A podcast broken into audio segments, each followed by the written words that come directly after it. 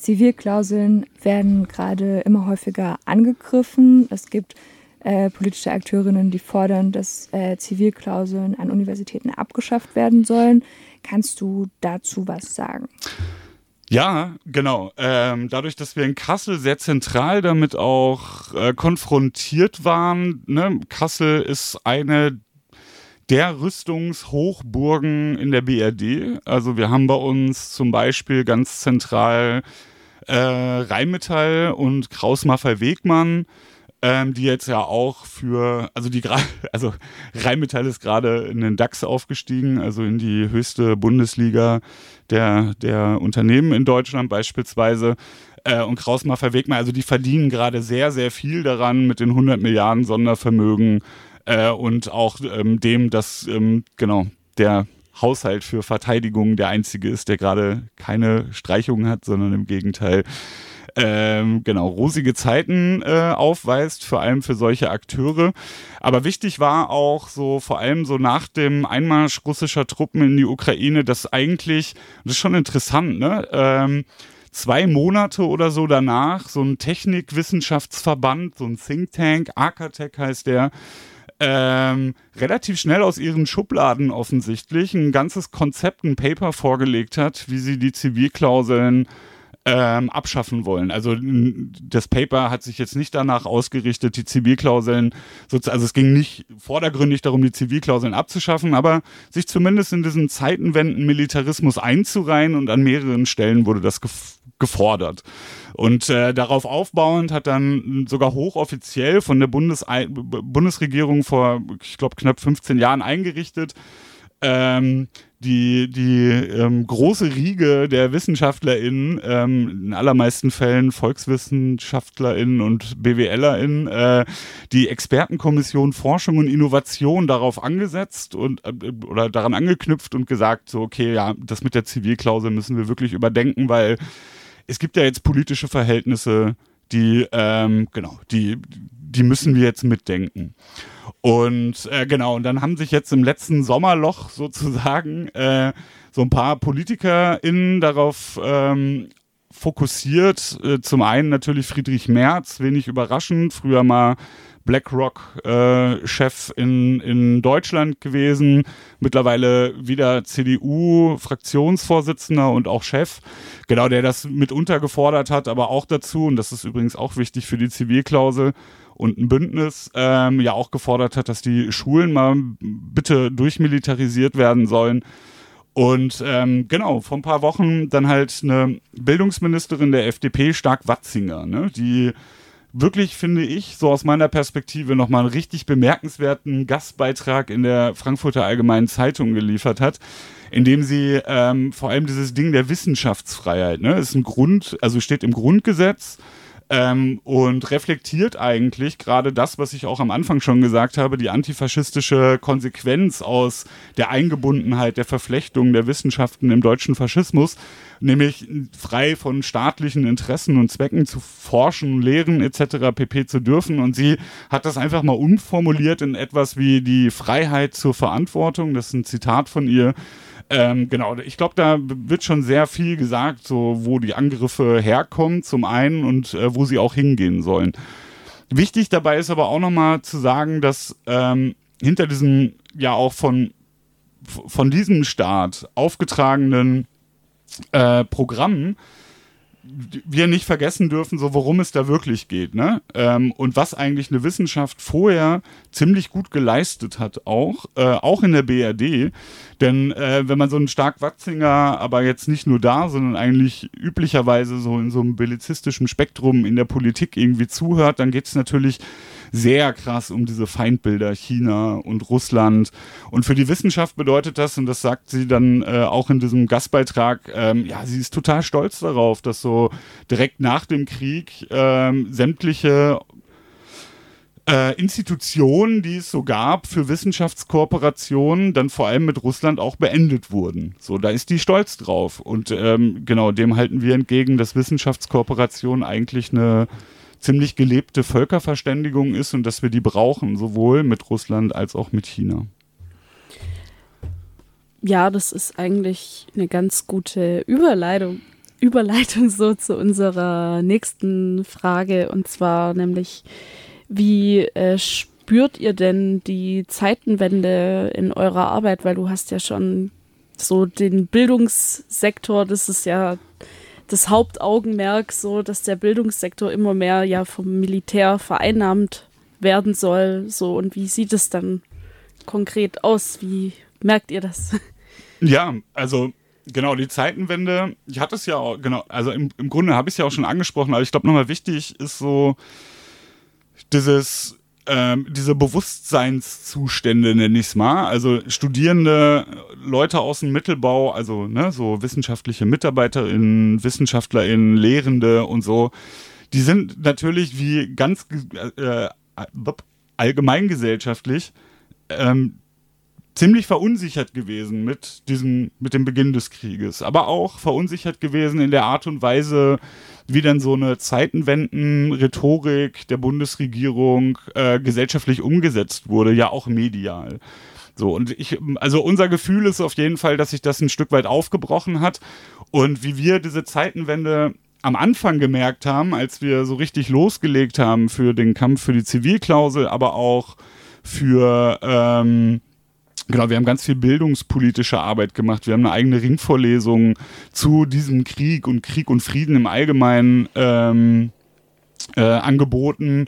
Zusammen mit dem AStA, zusammen mit Students for Future, also Klimaaktivistinnen aus der Stadt, mit der Friedensbewegung der Tradierten in, in der Stadt, mit Gewerkschaften teilweise. Ähm, genau, ich glaube, nicht, dass ich das überschätzen will, das, was wir da gemacht haben, aber es hat ein Stück weit dazu beigetragen, dass wir mh, dieses, diese, diese krasse, ja auch krass aggressive und drastische Militarisierung so auch durch die Medien äh, und durch die Politik ein Stück weit abgefangen haben und letzten Endes mittlerweile auf den Nährboden treffen, ähm, der zuträglich ist für, ähm, für unsere Sache. Also nicht nur für die Zivilklausel, sondern auch im Allgemeinen über diese Gesellschaft nachzudenken und warum es eigentlich Kriege gibt. Deswegen, wenn die Frieden sagen, und das ist sozusagen das, was den, deren Militarismus ja auch immer ausmacht, die sagen dann auch, die reden ja auch vom Frieden, dann halten wir einen Frieden entgegen, der eben auch nicht nur die Abwesenheit von Krieg kennt, sondern ähm, wenn es auch um den Begriff der Zeitenwende geht. Es geht dann um eine soziale und zivile Zeitenwende und das ist sozusagen unser Auftrag gegen den kriegstreiberischen Kurs auch unserer Unileitung. Und ich finde, das strahlt schon auch auf Studierende aus. Ähm, und ich meine, die gesellschaftliche Lage, vor allem der Aufrüstung, ähm, und auch der ökonomischen Krise, die sich ja äh, gerade ausbreitet, ne? also unter dem äh, Stichwort Inflation und so, das wirkt natürlich auch bei Studierenden. Also das heißt, es hat jetzt nicht einfach nur so einen ethisch-moralischen Aspekt, so, ah, boah, ist das jetzt, Krieg ist natürlich nicht geil, ähm, pipapo, sondern diese gerade dieses Kriegstreiberische wirkt total materialistisch, also ökonomisch auf die Studierenden und äh, die Hilfen, die da angedacht waren, reichen bei Weitem nicht aus. Und da setzen wir halt auch an. Ne? Also es geht uns schon auch darum, den Studierenden zu sagen, naja, dass du gerade darunter leiden musst, das hat auch seinen Grund in diesem Krieg. Und diesen Zusammenhang zu machen, das ist ein Stück weit auch ähm, Aufgabe der Zivilklauselbewegung. Zumindest ist das unsere Perspektive aus Kassel. Du hast jetzt schon ein bisschen was dazu äh, gesagt, wie ihr arbeitet äh, in der Zivilklauselbewegung in Kassel, mit wem ihr so kooperiert, aber vielleicht möchtest du das noch ein bisschen ausführen, was ihr da schon für äh, tolle Sachen an den Start gebracht habt. Ja, also was ja total interessant ist, ist ja wirklich, ähm, also oder beziehungsweise vielleicht auch schwierig. Ne? Also zum einen eine sehr traditionelle, sehr auch krass durchgewachsene, will ich es mal nennen, Friedensbewegung mit sehr viel älteren MitstreiterInnen und so ähm, und gleichzeitig auf der anderen Seite wirklich ja in den letzten Jahren eine sehr gewachsene Klimaaktivismus-Szene unter wirklich jungen Leuten, die Bock haben ähm, und oder nicht nur Bock haben, sondern ja auch verstehen mittlerweile, ähm, dass die Grundlagen dieser Gesellschaft da, äh, dazu führen, dass eine ganze Weltgemeinschaft womöglich ähm, ja zugrunde geht. Und das ja, und das finde ich schon auch interessant, dass sie sich vor allem mit dem mit dem Krieg auch äh, für solche Themen wie Antimilitarismus, Krieg und Klima interessieren. Und ich glaube, dass wir in Kassel das eigentlich ganz gut geschafft haben, das auch zusammen abzubilden. Also wir haben in Kassel zum Beispiel zum einen am Campus antimilitaristische Feste gemacht. Ne? Ich hatte die angesprochene Ringvorlesung ja schon, äh, ähm, genau, da sind die auch mit dabei und haben ihren eigenen Platz und wir haben so Bildungsabende, wo wir auch äh, diskutieren zusammen und auch unsere, sage ich mal, unseren Dissens, also die Positionen, die vielleicht so noch ein bisschen auseinandergehen, aber wir können uns mehr oder weniger immer immer sicher sein, dass wir für, für, für die Zivilklausel kämpfen und darin, also das ist so der Rahmen, so da treffen wir uns ähm, irgendwie alle. Und gleichzeitig bleiben wir nicht am Campus, sondern wir sind Teil der Friedensmahnwachen, der traditionellen Friedensbewegung in Kassel. Wir machen ganz viele Aktionen gegen Rheinmetall immer. Ähm, jetzt muss man dazu sagen, dass in Hessen auch Landtagswahlkampf ist so Boris Rhein, der hessische Ministerpräsident, ähm, der dann äh, seinen sein, äh, Besuch bei Rheinmetall macht, um sich dann anzuschauen, wie Panther, Marder und Co. Äh, so in der Produktion laufen und sowas. Genau. Und da finden wir uns wieder, ne? Also das ist so, ist schon, ich würde sagen, das ist eine Errungenschaft, wieder ein, also ich finde es witzig, dass das für Zivilklausel, für die Zivilklauselbewegung öfters gilt oder auch in der Geschichte öfters gilt, ist eine Errungenschaft. Einfach, dass man unter diesem Thema, unter, unter diesem Feld der Zivilklausel ganz, ganz viele Leute erreichen kann und breite Bündnisse schaffen kann. Ja, apropos ähm, Bündnisse und Veranstaltungen.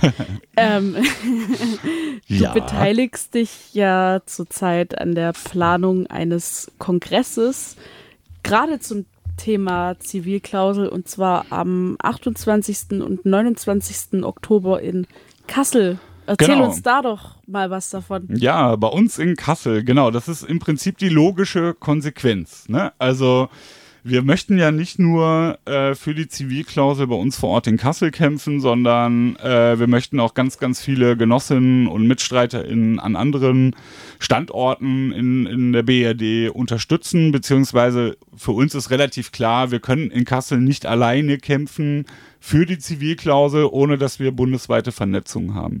Und dieser Zivilklausel-Kongress am 28. 29. Oktober bei uns in Kassel, genau, der soll der sozusagen der Auftakt dafür sein, eine Zivilklausel-Bewegung wieder in Bewegung zu bringen. Äh, und das ist total interessant. Also du hast ja gesagt, ich bin daran beteiligt. Das stimmt, genau. Ich bin da ein Organisator von mit. Und wir machen das relativ offen mit ganz vielen Gruppen auch. Und deshalb, das ist schon echt interessant, wie so die, die Streitigkeiten und Kämpfe auch schon allein in dieser Organisationsgruppe stattfinden. Und ich finde sie total wichtig, obwohl sie mega anstrengend sich, äh, äh, sind.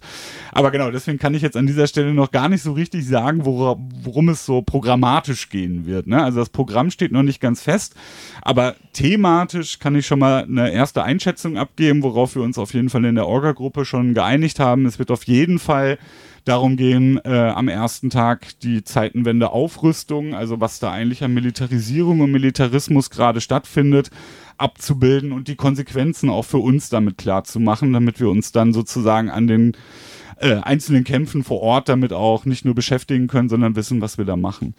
Wir wollen uns aber auch darüber hinaus, also das ist schon auch wichtig, sich mit diesem Krieg zu beschäftigen, äh, mit dem Krieg in der Ukraine, aber auch dem Krieg als Weltordnungskrieg. Also was geht da eigentlich gerade äh, auch so zwischen NATO, ähm, China, was ne, BRICS-Staaten und sowas. Ähm, genau das auch abzubilden, weil es aus unserer Perspektive schon auch wichtig ist, dass jetzt die Zivilklausel nicht einfach nur als so ein einzelner Kampf am Campus stattfinden soll, äh, sondern eben genau eingebettet, wie ich es ja am Anfang schon gesagt hatte, nämlich eingebettet in die gesellschaftlichen Verhältnisse, von denen man halt eben auch Teil ist. Und genau, für uns ist klar, wir müssen aktiv werden und dieser Kongress soll, ähm, genau, soll ein Auftakt dazu sein, Leute dazu zu ermuntern, mit uns in, in die Vernetzung zu gehen und gemeinsam am Campus den Antimilitarismus groß zu machen. Vielen Dank dir. Das war ganz schön viel Input. Ich glaube, ja. unsere Hörerinnen haben viel gelernt. Hier in Tübingen gibt es übrigens auch eine Zivilklausel. Das Wir stimmt. können ja mal hoffen, dass sich jetzt Menschen inspiriert äh, gefühlt haben, äh, sich da auch nochmal stark zu machen. Ich kann gerne auch nochmal die Internetseite sagen, also www.zivilklausel-kongress.de. Da kann man sich gerne äh, anmelden. Und da gibt es auch eine E-Mail-Adresse, wenn noch Fragen bestehen, gerne melden. Ich antworte da sehr gerne. Und ich danke euch auch nochmal.